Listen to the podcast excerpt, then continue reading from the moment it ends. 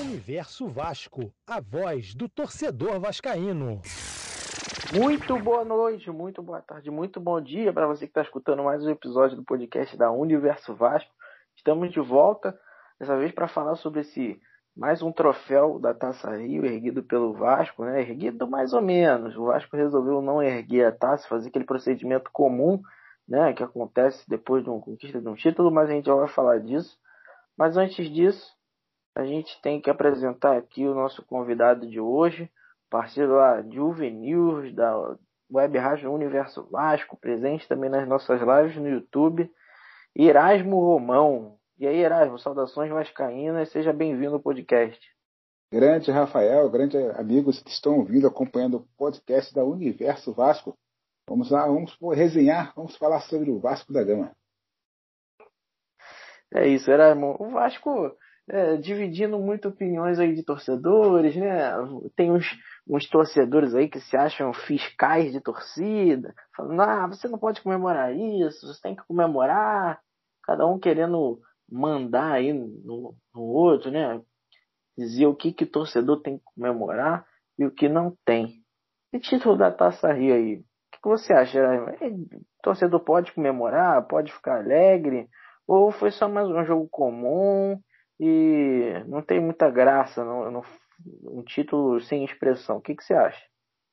É, não tem muita graça por causa da desorganização, né? Do jeito que é levado o Campeonato Carioca, não tem tanta graça, mas é o título.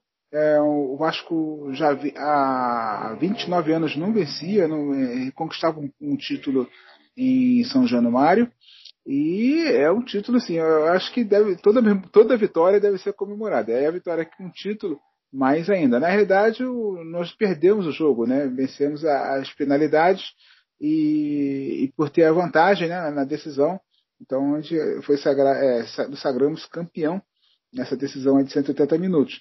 É, a torcida é muito passional, né? A torcida é muito. É, muita gente acha que não vale a pena é, não vale a pena comemorar, mas eu, eu comemoro o, o, ciclo, né? Um ciclo de um trabalho que, que começou aí com o Marcelo Cabo e muito rápido, né? Já, a gente já tem uma equipe, não uma equipe exuberante, brilhante, mas é uma equipe já pronta para começar a Série B. Então, Erasmo, é, é mais foi, esse jogo foi um teste para os dois times, né? São dois times que vão se enfrentar mais duas vezes no ano, no, no mínimo, né?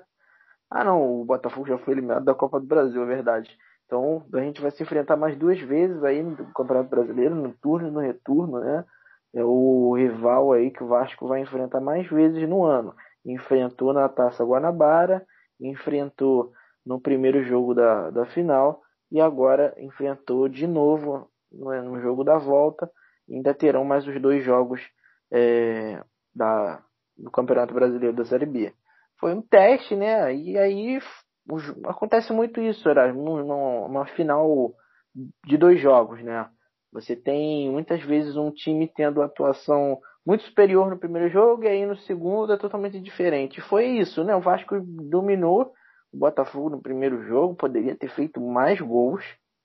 E nesse o Vasco parece que relaxou um pouco, né? Sentou em cima da, da vantagem, deixou o Botafogo jogar. Time do Botafogo que tem que é muito fraco tecnicamente mas incomodou o Vasco e fez um gol lá numa desorganização da defesa, não é novidade nenhuma, né? Mas, graças a Deus, o Vasco ganhou nos pênaltis numa é, disputa de pênalti, assim, foi uma goleada nos pênaltis. Já tinha visto isso, Erasmo, alguma vez? Uma goleada na disputa de pênalti. O Botafogo não acertou uma cobrança. É, não, estou muito lembrado não, mas é, já aconteceu sim, entendeu? De, de, de, uma das equipes não acertar nenhuma disputa, né, nenhum, nenhum, nenhum tiro, né? Já aconteceu, acho que até com a seleção brasileira, se eu não me engano. Mas é o, o, que, se, o que se destaca, né? O Vasco teve as cobranças perfeitas, né? Os jogadores foram muito bem. E o Vanderlei gigante, né? Inclusive na transmissão eu falava sobre o poder decisivo do Vanderlei, né? E de fato ele se agigantou ali, é, ele, ele, ele parece que paralisou os jogadores do Botafogo, né? E foi muito feliz na, nas três penalidades. O Vanderlei, que era, foi muito criticado no seu último clube, né, no Grêmio, que tiveram várias cobranças de pênalti contra o Grêmio e o Vanderlei não pegou nenhuma.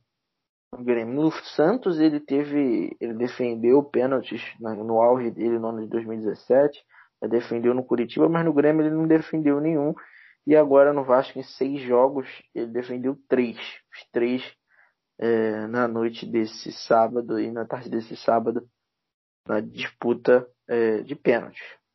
Agora, seguinte, foi, a gente pode dizer aqui que acho que foi a pior atuação do Vasco na temporada, né? O Marcelo que estava, é, como você disse, tinha uma equipe formada, nada espetacular, mas era um time arrumado, né? E jogar tão mal assim contra esse time do Botafogo, que tem muita deficiência, é, é um ponto negativo aí para ficar de olho no, na disputa da Série B, né?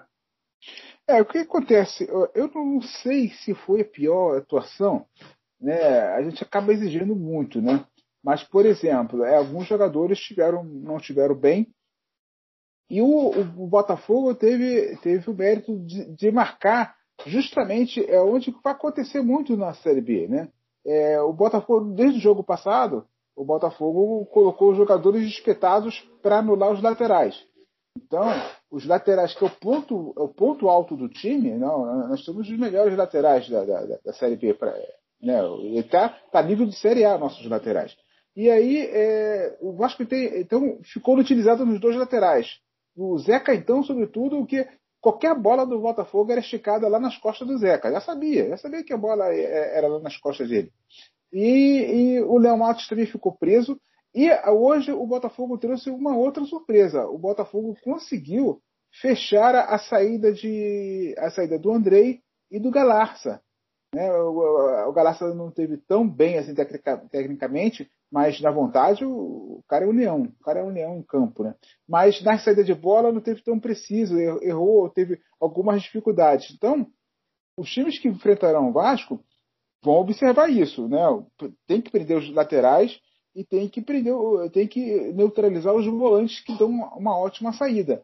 E aí o Vasco se enrolou, o Vasco não teve paciência. É, acrescido a isso, o Vasco não teve um meia central, ou, ou seja, o Vasco não teve o Marquinhos Gabriel, né? E aí, ou seja, no, meio de, no primeiro tempo não teve meio de campo.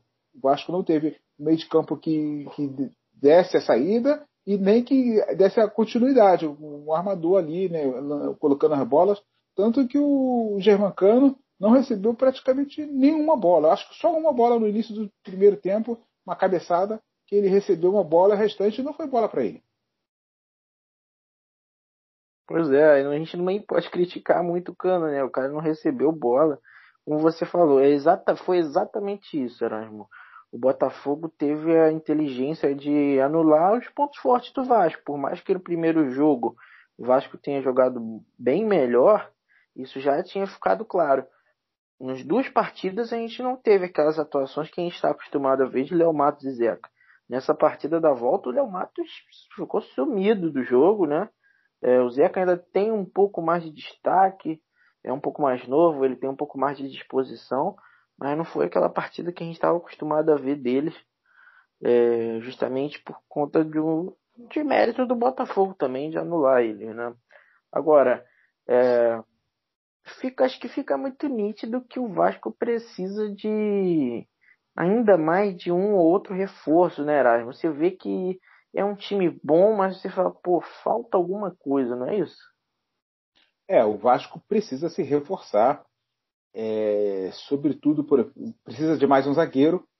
É, trouxe um zagueiro, trouxe um zagueiro, é, o Lucas, Lucas Pérez, se eu não me engano, que é, ele veio de São Paulo. Lucas Pérez. Lucas Pérez, ele veio Lucas Pérez, que veio para o sub-20, mas é um jogador que pode jogar o, o, profissional, porque ele já tem essa experiência de profissional. Né? Então, uma, um zagueiro, eu, eu defendo, defendo, eu defendo sobretudo a zaga, porque eu acho, eu acho, que tem cinco zagueiros hoje.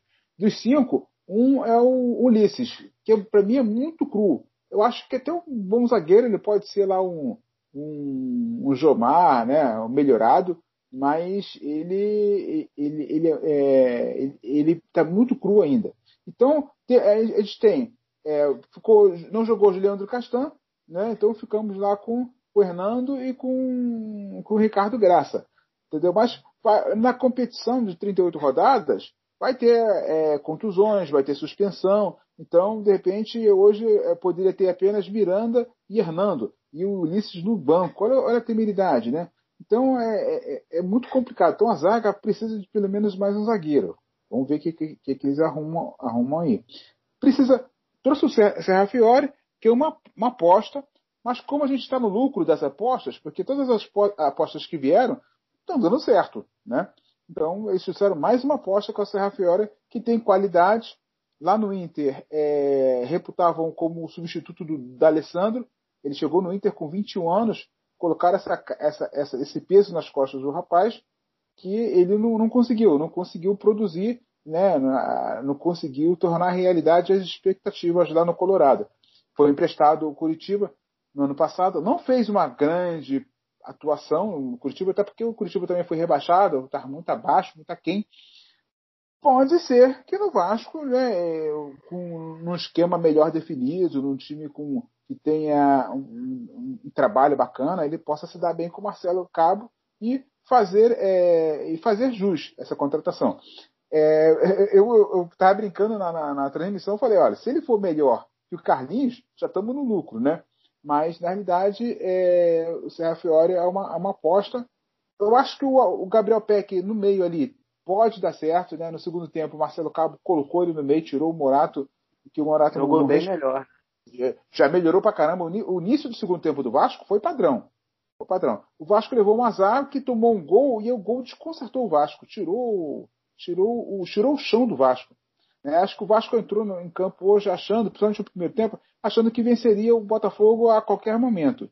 E aí, e aí eu, é, é, se eu estiver falando muito, tu me corta, hein? Mas eu acho que os, os, aspectos positivos dessa, dessa, dessa derrota, foi derrota no jogo, nos 90 minutos, o aspecto positivo é o seguinte: a gente, a gente chega à conclusão que nosso time, nós temos um time ajustado, um time, um time padrão para a Série B, né, bom para a Série B, mas nós não somos os, os melhores absolutos. Porque bastou o Botafogo se organizar um pouquinho para travar a gente.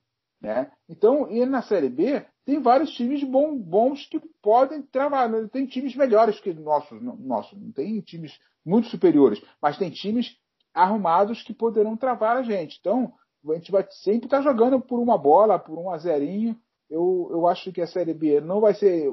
Não espere grandes jogos na Série B do Vasco da Gama.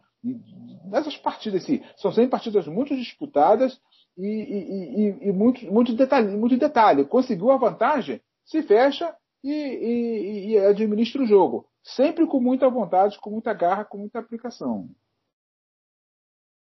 E é isso que a gente vai encontrar muitas equipes na Série B que jogam como o Botafogo, né?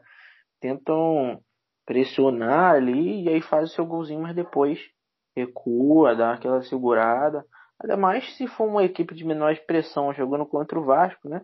E outra coisa, tem que tomar muito cuidado ainda com essa bola aérea, que parece estar tá evoluindo, né? Mas com certeza a gente vai sofrer muito com isso na Série B. Eu acredito que o Vasco tem condições de subir, mas acho que não vai ser tão tranquilo como a maioria do torcedor acha, até porque o, o Campeonato Carioca ele nunca foi parâmetro, né? Até era, né? Antigamente o Campeonato Carioca ele era parâmetro, ele era um, um dos principais campeonatos que existiam. Hoje em dia, infelizmente, por conta dos problemas aí da federação, organização e tal, perdeu essa, esse parâmetro. Até porque, eu vou citar aqui um, um fato muito curioso, Erasmo. O Vasco já disputou final de Taça Rio contra o Botafogo nos anos de 89, 97 e 2012. E foi vice nos três anos. Nos dois, nesses três anos, o Vasco foi campeão da, da, é, do Brasileirão duas vezes, né, 89, 97 e 2012 o Vasco fez um bom desempenho na Libertadores e no Campeonato Brasileiro. Ou seja, é, a Taça Rio principalmente não, não tem parâmetro nenhum, né? Você vê, são, foram três temporadas é, de ouro para o Vasco, que o Vasco foi vice na Taça Rio, não conseguiu ser campeão carioca. E hoje o Vasco é campeão da Taça Rio e nada indica que a Série B vai ser fácil. Muito pelo contrário. A gente ter, se despede da Série B com alguns, ah, com alguns alentos para fazer depois dessa derrota com o Botafogo, né?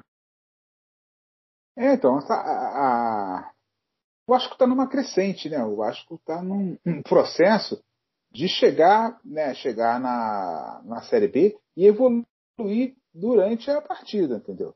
É, não, não, de fato, não vai se esperar né, uma Série B fácil.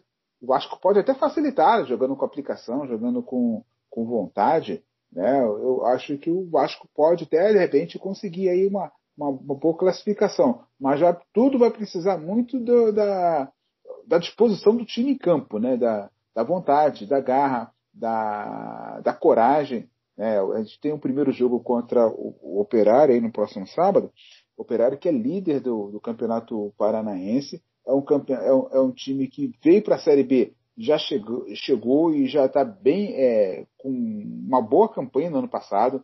O primeiro turno do, do ano passado na Série B, o Operário ficou lá no, no top 3, top 4.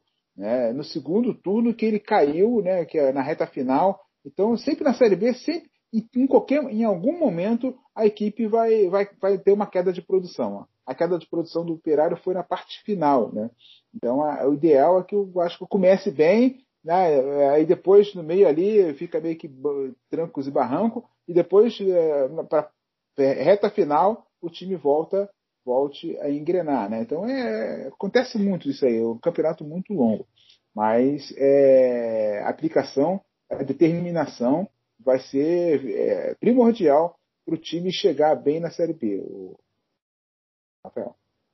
Como, então, como você disse, né? Eu acho que o Alexandre Pássaro até falou na entrevista coletiva dele nessa semana. Ele disse, Erasmo, que assim, praticamente a fórmula né, da Série B é o seguinte: você tem um bom início e tentar não oscilar do meio para o fim do campeonato, né? E foram coisas que aconteceram em todas as disputas da Série B do Vasco, né, Erasmo? Em 2009, o ano que a gente conquistou a Série B, a gente começou mal e aí conseguiu se, é, se recuperar depois. E aí a última Série B, por exemplo, o Vasco subiu muito por conta do bom início. O Vasco fez um ótimo início, ficou várias rodadas invicto, mas aí depois começou a oscilar, oscilar mas como tinha aquela gordurinha lá do início, o Vasco acabou subindo no sufoco, mas subindo. Então, o, a importância é você começar já bem, principalmente é, quando você começa jogando como mandante, você conquistar os pontos dentro de casa na Série B é muito importante, né, Erasmo? De fato, né? Muito importante, porque a Série B do ano passado, né? Que a Série B do ano passado foi totalmente é, diferente, né? Foi muito competitivo, mais competitiva que a Série A. Eu acompanhei muitos jogos de Série B, fiz vários jogos de Série B e pude ver. É, no segundo turno, faltando aí oito rodadas para terminar a Série B, tinha uns, uns, praticamente 10 times com possibilidade de subir. Não, não tinha ninguém garantido com, é, como campeão, não tinha ninguém garantido como é, já carimbado na Série A. Então, foi, é, foi é, é, muito disputado. E aí, a partir daí, uma rodada a outra, um time se definia, até que ficou dois times. Eu lembro que muito bem, com sete rodadas, tinha, é, tinha tipo seis, sete times disputando duas vagas. Então era é, muito competitivo. E o Vasco está nessa. Eu creio que vai ter mais visibilidade a Série B por conta disso, dos cinco campeões que tem. E, é, Vasco, Botafogo, Cruzeiro ali, né? Então vai trazer mais visibilidade. E eu acredito nessa competitividade que vai continuar nesse ano. É, e vale lembrar aqui que é muito importante né, a gente ressaltar o, o Vasco tem uma, uma visibilidade muito grande, né? Sempre teve, sempre deu boas marcas às emissoras que transmitem as competições. E esse ano a Rede Globo, que é a emissora que tem os direitos do, da disputa da Série B, né? O Grupo Globo já disse que vai continuar transmitindo os jogos de Vasco e Botafogo como se estivesse na Série A, né? Vai continuar aquela alternância ali, né, aquele revezamento entre os quatro grandes do, do, do Rio, vai passar na TV aberta, assim como já o segundo jogo do Vasco na, na Série B, Ponte Preta e Vasco vai passar, horário nobre da Globo, né, de domingo, 4 horas, Heraldo. É, na, é que na, na realidade, é, o Vasco é o quinto clube, se não me engano, no, no pay-per-view, né, nacional. Então, é, ele já tem ele, ele já tem uma visibilidade muito grande, os torcedores buscam muito. É, tem o Botafogo também, o Cruzeiro, que é uma marca gigante também, que tem muita visibilidade. Então, é, acabou que essa Série B. É, então, a coisa melhorou tanto, melhorou tanto. A Série B é uma, foi uma conquista de ter, vai passar jogos é, na Globo às quartas-feiras. Alguma, algumas quartas-feiras. Vai, vai, ter, vai ter jogo no domingo, no horário nobre, de quatro horas. Vai ter jogo de Série B. Então, ou seja, a Série B já não é mais aquela sexta, é, é jogo se, sexta, sábado, segunda. Não, não vai ter. Vai ter jogos domingo, vai ter jogos quarta. Então, é a Série B aí que, que se desenha uma Série B mais competitiva, com mais visibilidade, mais rentável também, né? Exa exatamente. O jogo aí contra a Ponte Preta vai passar. E acredito que, até pra gente falar um pouco disso, né? Um outro jogo que vai passar do Vasco também na TV aberta, né? Na Globo.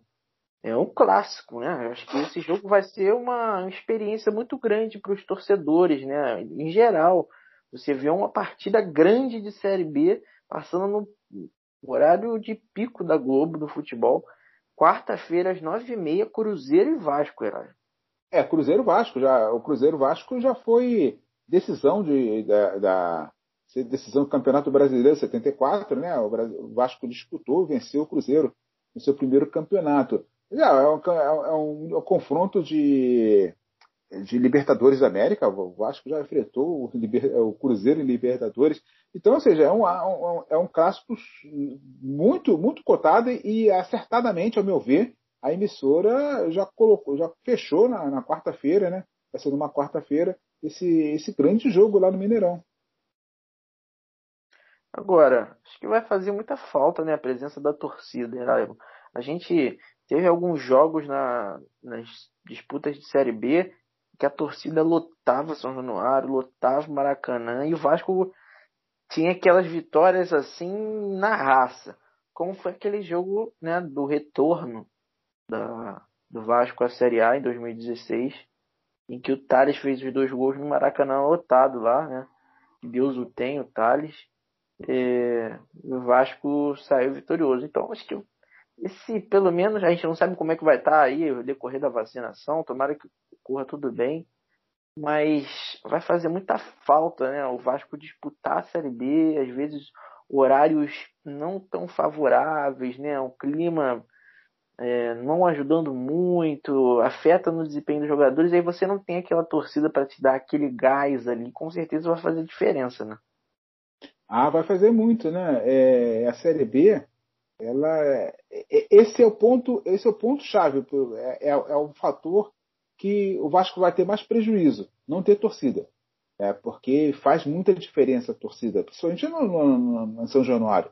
Então, todos os jogos praticamente são é, campo neutro, né? E principalmente o jogo onde o Vasco teria muita vantagem né, sobre é, é, vindo em São Januário. Então é uma coisa, tu vai enfrentar um time que é até bem arrumado, né, que joga lá o seu feijão com arroz bem temperado, vai se fechar contra o Vasco, mas a torcida bota uma pressão que os camaradas perdem perde a concentração, sente o jogo, sem, mas sente mesmo. A torcida empurra muito. Então, eh, às vezes o jogador nunca veio no Rio de Janeiro, encontra aquele caldeirão fervendo, o cara fica alucinado.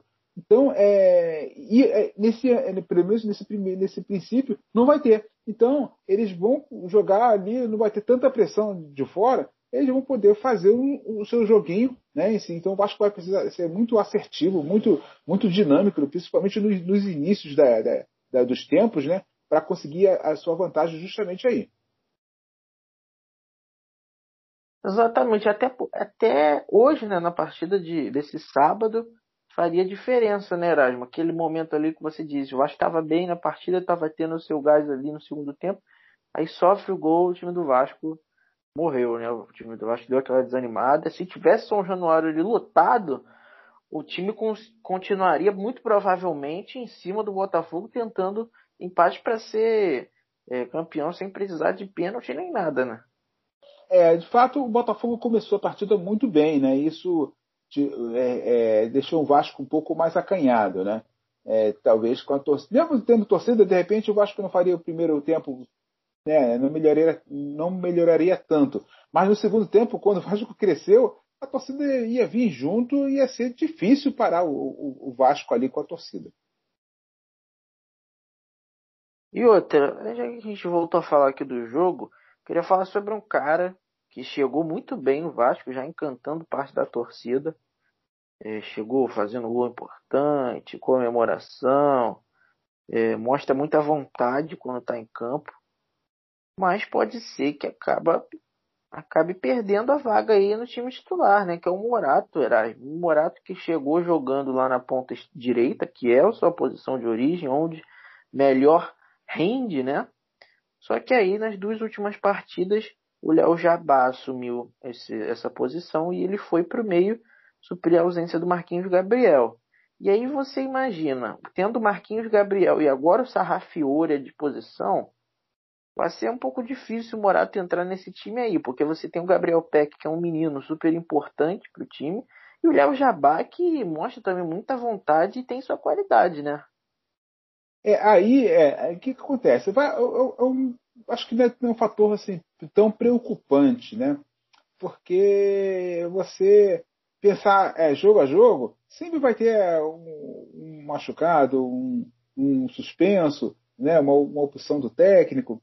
Então, eu acho que é, o, o, Gabriel Peck, Morato e o Léo Jabá vão brigar muito aí né, nesse campeonato, né? Até porque eles têm a, a, facilidade de jogar dos dois lados, né? Apesar que o, melhor lado do, do, do, Morato é o direito. Então, é, agora o Morato, ele nessa tentativa de jogar pelo meio, ele não rendeu nada, né? não rendeu o esperado. No início do segundo tempo, ele ainda conseguiu fazer alguma coisa lá pela direita, mas ele, hoje ele não estava bem mesmo, né? A bola não chegou, não chegou nele é, com qualidade também. Tem isso também. A transição do Vasco foi pífia, né? Bola jogou com muita bola longa, né? Então isso acaba prejudicando, facilitando a marcação do Botafogo. Agora é, é um bom jogador, não é o craque, mas é um jogador que acho que tem muito que é, é, colaborar com o Vasco, vai evoluir também.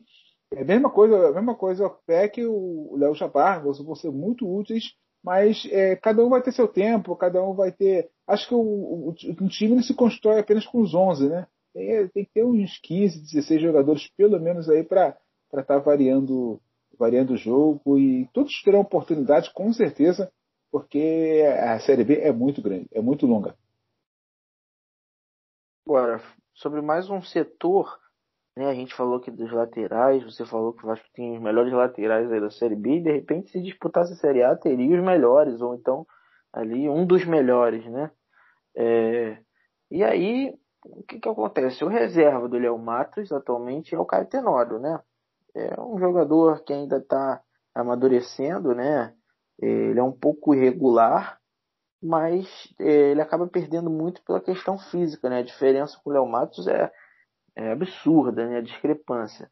E aí eu acho que o maior problema é o Zeca, né? O Erasmo Zeca, que quando ele está ausente, você só tem o Riquelme ali atualmente, ou improvisar o MT. Muita gente acha que ele é melhor jogando no meio, na ponta. Então, assim, o Vasco não tem um, um lateral reserva cascudo, né? Quando você não tem Zeca, ele é o Matos, automaticamente se torna um problemão. E o Alexandre Pássaro falou que sobre contratação, falou que se for para contratar um outro lateral esquerdo, ele disse que talvez não seja tão necessário porque ele confia muito no Riquelme, mas se fosse para contratar, ele contrataria um outro jogador polivalente, que jogasse de repente ali no meio, como volante, e também na lateral esquerda. O que, que tu acha disso? É, rapaz, eu, o, o, o Pássaro é ele fala umas coisas assim que ele despista, né, cara? Eu não sei o que, que, ele, tá, que, que ele tá pensando, o que, que ele tá querendo. Eu sei que eu acho que precisa de outro lateral esquerdo, né? O, o Riquelme, é uma coisa que deixou assim me, me transparecer é que o Riquelme foi. O Riquelme foi. É, jogou, jogou contra Boa Vista é, nesse meio de semana, né, pelo Sub-20. E eu, achei, eu achava, eu estou é, acompanhando aqui o Vasco Internacional, e eu achava que o Riquelme fosse para essa partida também, até porque o Vasco no Sub-20 precisa vencer o Internacional lá dentro. Eu, achava que o Riquelme fosse para essa partida, mas acabou ficando na, na, reserva hoje, né? de repente por causa disso. Né? Eu acho, assim, a primeira, primeira vista, eu, eu achei que o, o Riquelme seria a terceira opção mesmo, né? Ele, e, o Pássaro traria um lateral esquerdo, ou como é, comprou o MT aí, o MT já está à disposição, de repente continua com o MT sendo essa, essa opção, né? Aí a gente precisa aguardar alguns dias para ver se vai chegar algum lateral em São Januário ou se vai ser o MT mesmo. Agora, muito bom você falar disso, que aí eu, eu queria é, comentar aqui um pouco sobre isso. O Vasco, é, acho que você vai lembrar muito desse cara, né? Não com boas lembranças, mas você vai lembrar. A última compra Vasco havia sido o Montoya, Erasmo. Montoya foi a última compra de jogador que o Vasco exerceu. E aí nessa semana a gente já teve duas anunciadas, né? O MT e o Galarza. E você vê que são boas compras e ao mesmo tempo você vê responsabilidade, você tem transparência, não tem aquele mistério de, pô, onde é que tá vindo esse dinheiro e tal, que tudo indica que eles já estão usando o dinheiro da venda do Thales Magno, né? É verdade, né? E o Vasco, além disso, além disso, fechou, acertou o contrato né, com, com o Sub-20, que é o Paraguai, o, o, o Velar, Elias Velar, e também já fechou o contrato também, é, se não me engano foi hoje, com o Diego Fernandes, né? Que é outro Paraguai também Isso. que está é, tá contundido. Então o Vasco está acertando. É, são jogadores que, que vieram para o Sub-20, mas jogadores que têm possibilidade de aparecer no time de cima, como foi com a Matias Galarza, né? Então, é, eu acho que se preparando uma nova modalidade de contratação, contratar, contratar o, o Serrafiore, que era um, é, é, um, é um jogador talentoso, um jogador que ainda não, não se achou no Brasil, o jogador tem 23 anos. Então a modalidade do Vasco é contratar jogador novo, jogador promissor, né? E aí é, trabalhar para que ele se desfrute e dê o, o, retorno que o Vasco que o Vasco precisa, né? E aí é o seguinte, né? Já que a gente falou sobre essa a venda do Thales aí, cara, que resenha esse lance do pássaro, né? Falando sobre o disfarce do Thales. Ele queria que tudo corresse no sigilo, inclusive o Olímpia, né? O Olímpia não poderia saber da negociação, segundo o Pássaro. E aí ele falou pro Thales ir, pra, ir encontrar lá os representantes do, do New York, todo de preto, de boné, um tênis discreto, para que ninguém reconhecesse ele, e deu certo o pássaro enganou, vamos dizer assim, né, no bom sentido, até o Olímpia e a torcida do Vasco. As negociações ocorrendo ali é, nos bastidores do Vasco e raramente vaza alguma informação, né? É, é, o sigilo é a melhor coisa, porque hoje tudo. E é difícil você manter sigilo porque sempre tem muita, muita especulação, né? E isso é ruim porque acaba onerando, né? Acaba vindo a. Se o Olímpia soubesse, pô, o Vasco está negociando Thales, então, não, não, eu quero, faz jogo duro, não, não, não, não quero, não, não quero esse valor aqui não, quero tanto. E aí começa é, dificultar as negociações. Então o Olímpia, que está numa maré braba de, de, grana, né, muito grana, precisando de dinheiro, o Vasco fez uma oferta, é, melhor ter 500 mil agora do que ter 700, 1 milhão só, no, só em janeiro. Aí o, Olímpia com o Pires na mão, não. Eu quero, eu quero garantir logo esse quinhentinho aqui. E garantiu. E depois veio o anúncio da venda do Thales. Então o, o Pássaro foi um cara muito, muito esperto, muito malandro. Ele é muito preciso né, na, na, nas suas negociações. Não dá, sabe negociar, né? Sabe negociar, não, não, ele, não, ele não vê, ele não, não, não, não perde, né? Não, não tem prejuízo com ele. Então ele é um cara muito, muito cirúrgico, né? Muito detalhista mesmo. A gente tem muito que aprender com ele. Ele nessa e outro, outro detalhe também é, é, ainda, o Vasco fez negócio, não fez negócio com qualquer um, fez negócio com o grupo City.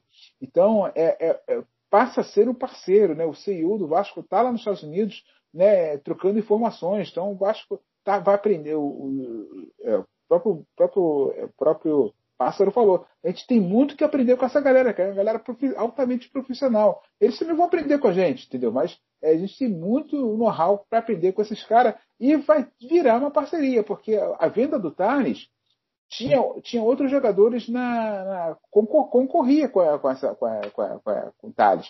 E tinha, e, tinha e tinha outras vendas paralelas que, é, por exemplo, o, o Thales foi. É, a venda do, do, do Thales foi mais, foi mais alta do que Soteudo. Soteudo é um jogador novo que fez um sucesso, sobretudo no ano passado, vem fazendo sucesso no Santos.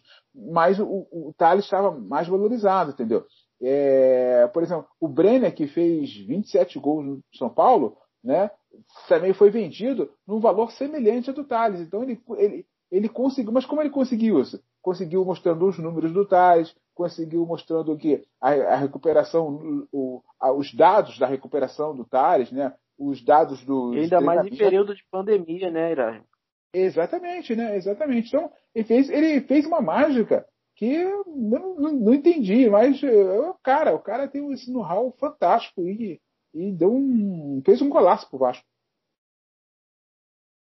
É, e como você disse, essa venda aí do Thales Magno pode desencadear uma parceria aí, é, seja ela simples ou não, entre o grupo City, né, e o Vasco. Isso aí, o Vasco com certeza vai acabar, vai tirar algum proveito dessa parceria. Algum proveito o Vasco vai tirar. Nem que seja um aprendizado, né? O Vasco que está trabalhando com seriedade, mas é, quanto mais aprendizado, experiência, melhor. E o diretor executivo do New York City elogiou também coletiva lá nos Estados Unidos o Pássaro. Falou que o Pássaro é muito competente, que uma negociação super saudável e isso traz ainda mais é, credibilidade para o Pássaro e para o restante da diretoria do Vasco, né? O Pássaro não trabalha sozinho, lógico. Agora, Erasmo, para a gente é, falar a nossa última coisinha aqui antes da gente se despedir. É, queria que você comentasse um pouquinho sobre o Vanderlei. De novo, né? Você acha que o Vanderlei merece mesmo essa vaga de titular do Vasco? É, não só pela atuação de hoje, é claro. Pegar três pênaltis numa disputa de, de título é muito importante. Mas é, teve também muita gente que achou que ele falhou no gol do Botafogo ele não vem agradando tanto a torcida do Vasco, né? Ele tá ali meio que dividindo opinião. Você acha que ele tem que ser o titular mesmo, até por conta da experiência? Ou o Lucão estava muito bem e não tinha que ter perdido a vaga? É, o, o Vanderlei, rapaz, ele tem números, é, os números dele é de top 5 no Brasil. Os números do Vanderlei é de top 5 mesmo ele estando num, numa, numa uma fase não boa lá no, no, no, no, Grêmio, a ponto de ser barrado na, na, fase, na parte final do campeonato, é, mas ele tem ótimos números, é um jogador decisivo, jogador experiente. Hoje, hoje eu vi vários, é, hoje eu vi alguns comentaristas, alguns colegas é, se queixando, né? Se queixando do, do Vanderlei. É, ele, ele, não pode ser exuberante todas as partidas, mas é um, um, goleiro seguro. É um goleiro que traz segurança. Né? No, no, lance do gol ali, ele sofreu uma falta. Né? O jogador, visivelmente o jogador do Botafogo, foi, pra, foi no corpo do, do, do, do Vanderlei e ele estava. Não que o goleiro seja intocável na pequena área, mas ele estava no alto. E aí ele recebeu aquela carga, né? E aí ali é falta, é claro. Mas o juiz não marcou. E aí no, seguiu o lance, ele fez uma outra defesa, ele espalmou, né? nessa ele já espalmou de qualquer jeito, ele espalmou meio, meio, meio, meio esquisito, né? Mas naquele sufoco ali. E aí eu vi a cabeçada e aí não teve como ele fazer. As bolas cruzadas, as bolas que ele saiu, foi para mim ele foi uma, uma, atuação, mais uma atuação segura do Vanderlei, entendeu? Então eu não vejo assim é, motivos para dizer que o goleiro falhou, pensar em outra opção. Para mim é um, é um goleiro que assim é, padrão, padrão mesmo, e vai, vai ajudar muito o Vasco da Gama nessa, nessa Série B. Então é isso. Galera, mais uma vez aí, muito obrigado a você que escutou a gente até aqui. E aí eu quero me despedir do Erasmo. É, antes da gente encerrar, eu quero que você fale aí, Erasmo, um pouco sobre o Venil, né? Um projeto bem bacana que você tá de frente junto com a Juliana, nossa parceira, é, as nossas lives e, é claro, também divulgar sua rede social e as redes sociais aqui do Universo Vasco. Valeu, Erasmo, muito obrigado pela participação. Valeu, Rafael. Ah, o Vinilson acontece todos, todos os dias, de segunda a sexta, né, pela Universo Vasco, pela web rádio Universo Vasco. Acontece todos os dias às 8 horas da manhã, meio-dia e meia e às 8 e meia. É, é um trabalho jornalístico trazendo é, noticiários do Vasco da Gama, novidades aí do Vasco da Gama para você ficar bem informado. É, o programa ele vai ao ar pela Universo Vasco, mas fica todo ele gravado no Facebook, né, da Universo Vasco. Você pode acessar ali a, a rede social, o Facebook, e encontrar os programas todos gravados com o noticiário aí do Vasco aí, né? não é oba-oba, é sempre notícias é, bem embasadas, né, bem bem é, é, que assim verídicas, né? É, para que o torcedor vascaíno esteja sempre bem informado. Né? Além disso, na Universo Vasco, você no YouTube, pelo YouTube, você fica por dentro das lives que acontecem todas as terças-feiras, 19h30, né? Uma resenha que o assunto é, é, Vasco da Gama, análise que a gente não passa a mão na, na cabeça, a gente é, tiver que criticar, a gente vai criticar, tiver que elogiar, a gente vai elogiar.